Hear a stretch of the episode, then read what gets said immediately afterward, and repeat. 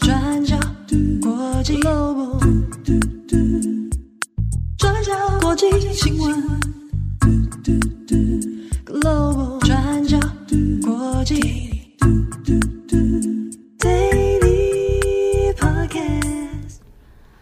大家好，欢迎收听 UDN Global 转角国际 Daily Podcast 新闻。我是编辑慧仪，我是编辑木仪。今天是四月二十号，星期四。那在这几天，台北也是开始下雨，应该全台都有在下雨吧？对对，大家可能要就是带好雨具。昨天在那边抱怨天气太热，然后今天就立刻下雨了。我的原则很简单，只要不下雨，我都可以。对。好，那今天呢，我们有三则新闻分享给大家。好，我们今天第一则先来看四月十九号发生在也门的一起大规模踩踏事件。那这起事件发生在也门当地时间十九号的晚上八点二十分左右。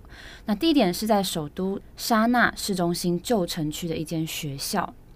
那原本是由当地发起的一场慈善活动，但是没有想到人数过多，再加上疑似在试图控制人群的过程之中有人鸣枪哦，引起了恐慌，所以产生了推挤的现象，造成很多人被踩踏致死的悲剧。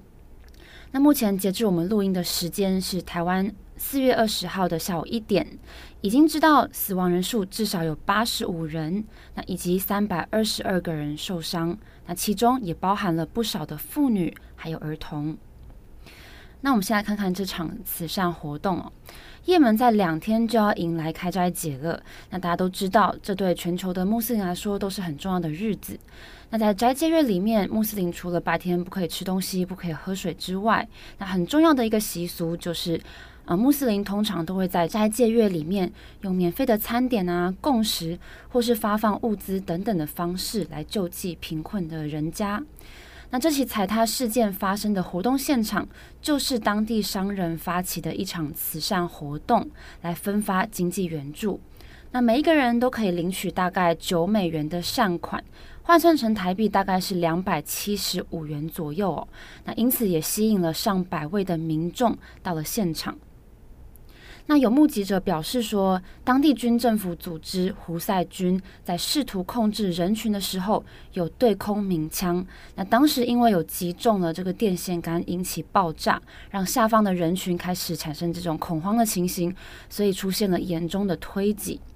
那在社群平台上流传的一些影片当中，也可以看到现场有上百人挤成一团，那被压在底下的民众也都动弹不得哦，伸出手要来求救。那影片当中的画面也相当的混乱。那胡塞军内政部发言人在踩踏事件之后，也把问题归咎到发起的单位没有规划好，说他们并没有事先跟地方当局做协调，那整场活动的这个资金分发也采随机分配，所以才引起人数过多造成的踩踏意外悲剧。那这个是胡塞军呃把这个事件归咎的原因哦。那在事件发生之后，胡塞军也马上非常迅速的把校园给封锁了，那也禁止民众进入，那也禁止记者进入采访。那虽然他们并没有提供确切的伤亡人数，那只有说有几十个人丧命，但是我们参考目前像是《卫报》等等的报道，提供最新的死亡人数，目前是八十五人，那还有三百二十二个人受伤。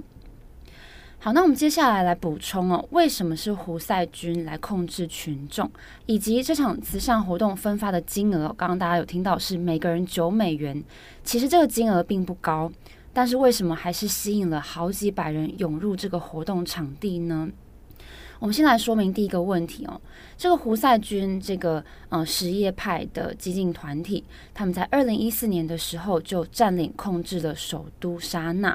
那跟当时国际承认的也门政府引发了冲突，那之后他们也把也门政府逐出了沙那，所以这也是为什么在踩踏事件之后，是由正在控制首都的胡塞军来发言。那再来就是这个慈善活动发放的金额很少，只有九美元，但是为什么还是吸引了这么多人呢？这可能也跟他们长期内战之后陷入极端贫困是有关系的。在二零一五年之后，以沙乌地阿拉伯为首的这个逊尼派穆斯林国家联盟，他们也开始介入作战，那导致上万人在冲突中死亡。那这些在也门的战事，其实也引发了严重的人道危机哦。像是《卫报》也引述了联合国的数据，指出也门有超过三分之二的人口生活在贫困线之下，甚至因为经济状况恶劣。政府的雇员常年下来也根本没有办法正常领取工资。那这场踩踏事件发生之后，胡塞军也表示他们会向每个失去亲人的家庭支付赔偿金，金额大约是两千美元，换算大概是六万一千元台币左右。而伤者将获得约四百美元的赔偿金，大概是一万两千块台币左右。那虽然胡塞军有提出这样子的承诺。但是承诺本身其实是存疑的，就像我们刚刚提到，胡赛娟本身的问题其实很多，资金也很匮乏。那如果要支付这样子的赔偿金，具体做法是什么？那什么时候来发放？赔偿细节要怎么执行？目前他们也都没有清楚的说明。但是目前只知道，在这场慈善活动中负责分发物资的两名主办方的人员，现在已经被逮捕拘留了。那当局也已经开始展开事件的调查。好，以上是也门踩踏事件。好，今天的第二则，我们要简短更新一下苏丹的现况。我们在十七号的典礼上面有跟大家介绍，苏丹爆发了内战冲突。那坦克车是开进首都克土木，也有战机不断飞过。那尽管在国际社会的施压底下，双方原定是要在四月十八号无条件停火二十四个小时，那好让各国可以撤离他们在苏丹的公民，那或者是让救援物资可以进入，但是协议完全无效，冲突的双方阵营还是持续在交战，那各地都有传出烧杀掳掠的这个状况，那现在电力、自来水还有网络信号等等都已经出现供应问题。截至目前为止，死亡人数已经上升到两百七十人，受伤人数大约有两千六百人。现在的难题也是，双方交战发生的地点也包括重要的民生设施，包括学校和医院。那也因为呈现无差别攻击的状态，所以受伤的平民完全得不到医疗的援助。那联合国也有指出，枪手现在也以医院还有救援工作者作为攻击的目标。那像是也有武装人员突袭无国界医生在苏丹的这个物资仓库，而那一些呢，在加重避难的平民，到现在也已经面临食物、饮水等等这一些生存物资已经不足的问题。好，那么接下来的问题也是，双方会停战吗？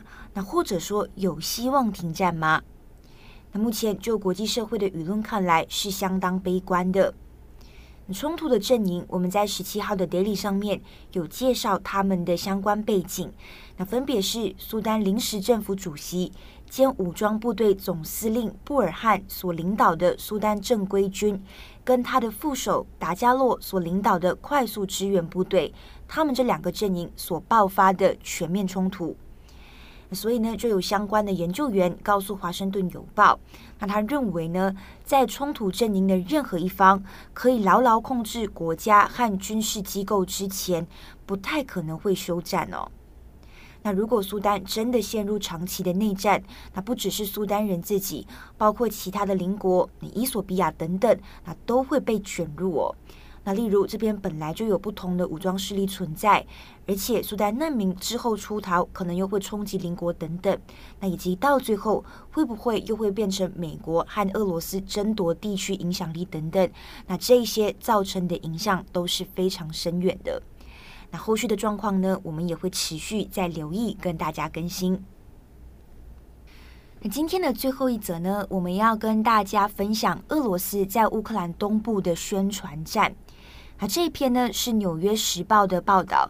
那早上在看到之后呢，就很想跟各位分享。那其实，在俄罗斯入侵乌克兰之后，一般来说，我们普遍会认为乌克兰一定是团结起来来对抗俄罗斯哦。但是在乌克兰东部的顿巴斯地区，情况可能就不是如此。那因为受到俄罗斯宣传战的影响，那即便战争已经开打了，那也即便不断受到俄罗斯的导弹攻击，那但是这个地区的人民很有可能是站在俄罗斯那一方的。那《纽约时报》这一次就访问了一位乌克兰居民，叫做娜塔莎，她是住在乌克兰的康斯坦丁尼夫卡。那我们从地理位置上面来分析啊，康斯坦丁尼夫卡是位于乌克兰东部顿巴斯的顿涅茨克州。那在地理位置上面，因为临近俄罗斯，所以这里本来就是乌克兰最亲俄的势力所在。那像是在当地的城市里面，俄罗斯语的使用频率可能是高于乌克兰语的。那另外也是娜塔莎居住的康斯坦丁尼夫卡临近巴赫穆特。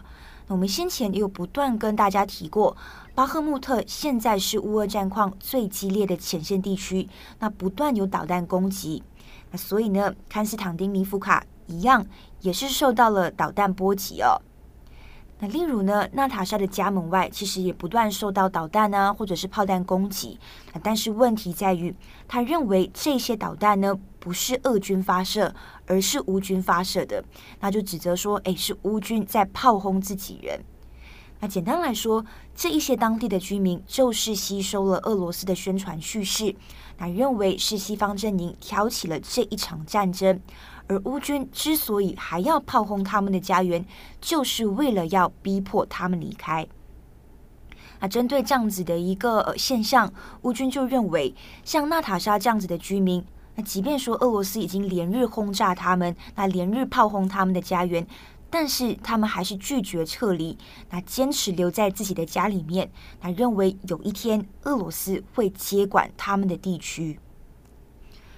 好，那为什么这一些人会这么相信俄罗斯？当地的警察局局长也告诉《纽约时报》，他说这就是俄罗斯行之有年的宣传战所带来的效果，那让娜塔莎这样子的居民相信俄罗斯，那反对乌克兰政府。这位警察局局长在顿涅茨克州土生土长，那这一些年来，他亲眼见证了俄罗斯的宣传战是怎么运作的。那我们知道，在二零一四年，俄罗斯并吞了乌克兰的克里米亚半岛，随后也爆发了顿巴斯战争。那当地的亲俄分子还分别成立了顿内茨克人民共和国，还有卢甘斯克人民共和国，那脱离乌克兰政府的控制。那所以现在顿巴斯地区实际上是由乌克兰和俄罗斯分别来控制。那这位局长就回忆，那在二零一四年的时候，他们打开当地的电视机，就会发现亲俄罗斯的电视频道会播放非常恐怖的画面。那这些画面呢，都会跟乌克兰的国旗并列。那或者是至今大家也还在流传，或者是还记忆非常深刻的一个故事。那这个故事是未经证实的，也就是呢，它是关于乌军把小男孩钉在十字架上的故事。那局长就感叹，从二零一四年之后，乌克兰就输掉了宣传战。那不过，乌克兰其实也有相对应的措施。那例如呢，亲俄频道在乌克兰是不被允许收看的。但是呢，在顿巴斯地区，那你因为靠近俄罗斯，所以只要有卫星，那基本上当地人还是可以收看这些亲俄分子的节目。那除此之外，俄罗斯也善于利用社群媒体来影响当地居民。那像是娜塔莎会认为是乌军发动导弹攻击的原因，可能就在于那在社群平台，像是 Telegram 上面就会有亲俄的群组，那这些群组就会进行宣传。那例如，很常在俄罗斯导弹袭击之前，他们就宣布哦，乌克兰军队现在在开火了，所以就嘱咐居民们待在家里面。那后来导弹就开始发动攻击嘛，所以这些群组就会宣称，那地面上的这一些导弹坑呢，都是乌军的导弹所造成的，而不是俄军。那但是如果根据导弹坑的大小来做判断，那实际上其实更像是俄军发射的远程导弹，而不是乌军哦。啊，但是久而久之，这一些在亲俄群组里面的居民也会相信俄罗斯的说法了。针对这个部分呢，这位局长也有说。从去年夏天开始，他们也陆续逮捕了为俄罗斯提供情报的当地居民。那这些居民呢，可能就会告诉俄罗斯关于乌军的动向等等。那他们之所以会成为这个俄罗斯的情报人员，也出自于不同的理由。那有些是为了钱，有些是真的相信俄罗斯的宣传。但无论如何，局长就有说，在逮捕了这一些人之后，俄罗斯的袭击好像就没有那么频繁了。那而且呢，他的部队现在也很努力，那协助当地的居民撤离到更安全的地方。那这样子其实也是以行动证明，来告诉这一些人，乌克兰政府其实并非一无是处哦。好，但是最后呢，我们也必须说，那乌克兰东部这些地区的居民也有不同的光谱。并非是死板一块哦，那像是有些人还是是乌克兰政府的坚定支持者，那有些人可能确实以前真的是支持俄罗斯，但是战争开打之后，他们现在也不相信俄罗斯政府了。那么以上呢，就是《纽约时报》的报道，那我也觉得是提供了不同的战争视角，在这边也分享给大家。好的，那么以上呢，就是今天的三则新闻更新。因为这几天应该都会下雨，所以大家外出真的就是要小心哦。哎、欸，其实雨天的时候，我们可以想一下雨天适合吃什么？火锅，我是火锅爱好者。哎、嗯欸，今天早上你们不是还在问我说芋头该不该丢进火锅里面？哦，我们今天早上编辑还在就是讨论或者是争论这件事情吗？不是有芋头派，因为我个人是会倾向把芋头丢进火锅里面的人，因为我很爱。可是它如果糊掉了也 OK 吗？因为有些人不能接受这件事情，oh. 所以吃个人锅的时候，我都会把芋头煮到很糊，oh. 我就觉得很好吃。那南瓜嘞？南瓜我也可以。哦，所以你不介意那个汤就是变得浑浊？对，但芋头牛奶冰我可能就还好。哦，我是咸芋头的，对对对，我是咸芋头派。但赖云就是坚决抵制，对对对，他觉得是什么恐怖行为。我们今天早上编辑台一直在争论这件事情，蛮好笑的。那你嘞？我自己是，其实我爱吃甜的芋头冰，哎。所以你是甜派，对，我是 terrible，terrible，terrible，terrible。你是甜派，我是咸派，对，赖云是坚决反对派，没错，就是一个无关紧要的讯息分享给大家。好荒谬，听众应该觉得我们是压力太大，讨论芋头。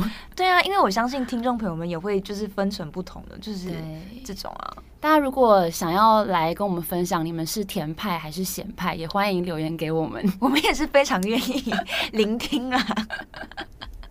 好了，祝福大家有一个美好的星期四，好好吃晚餐。嗯，我是编辑会议，我是编辑木银，我们下次再见，拜拜，拜拜。